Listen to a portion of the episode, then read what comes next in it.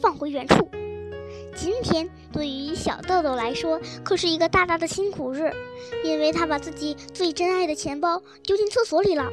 虽然钱包里一分钱也没有，但这个钱包本身就是小豆豆的心爱之物，连厕所也舍不得放下宝贝。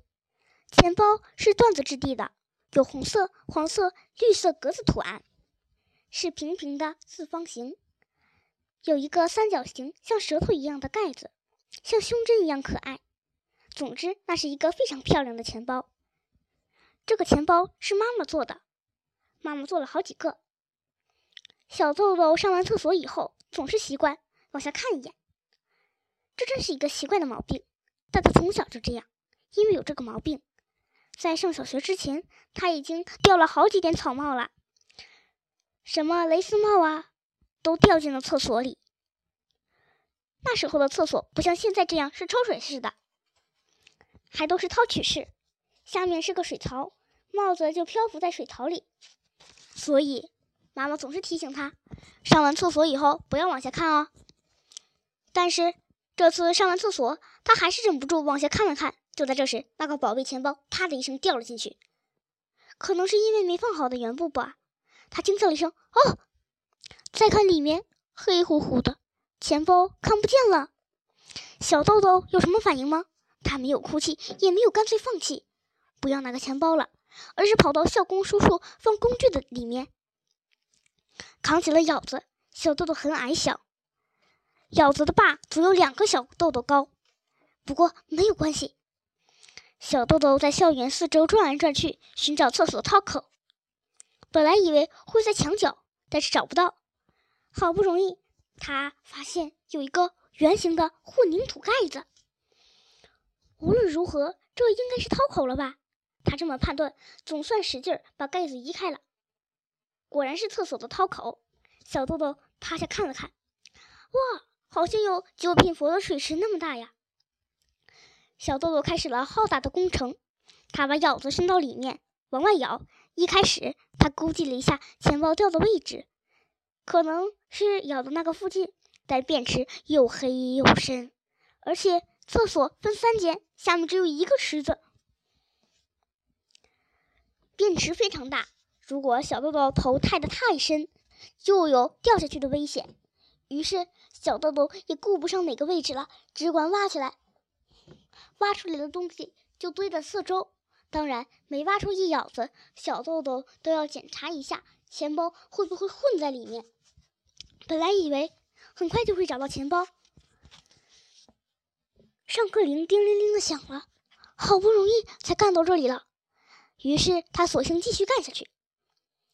校长先生走过来，看见小豆豆正在忙活，问：“你在干什么呢？”“我的钱包掉进池子里了，是吗？”过了一会儿，钱包还没有出现，校长先生走过来问：“找不着没有？”小豆豆满头大汗。回答了一声“没有”，先生稍微把脸凑近了小豆豆的面孔，像好朋友似的说：“弄完以后要把这些都放进去啊。”说完，他就像平时那样走了。嗯，干完以后要把这些都弄回去。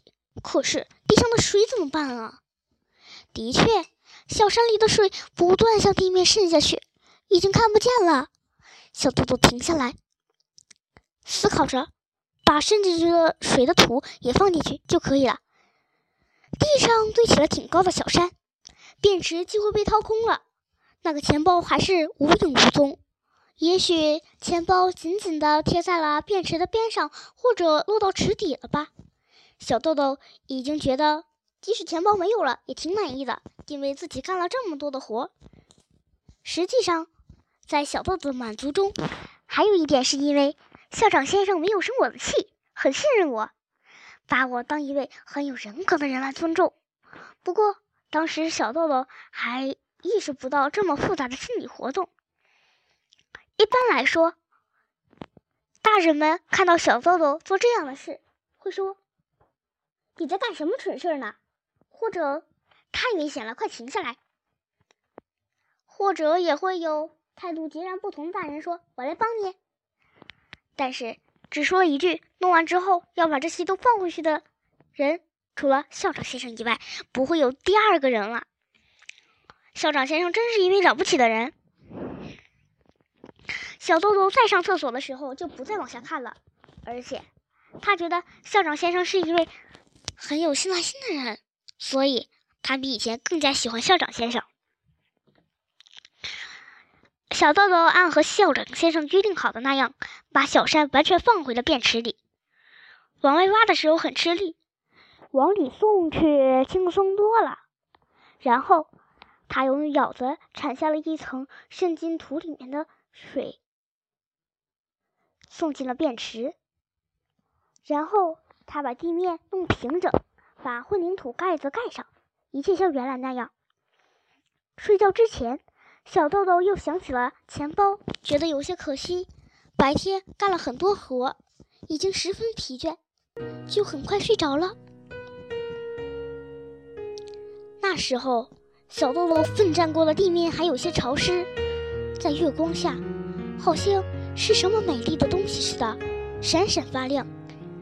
那个漂亮的钱包也一定静静地待在某个地方，等着小豆豆。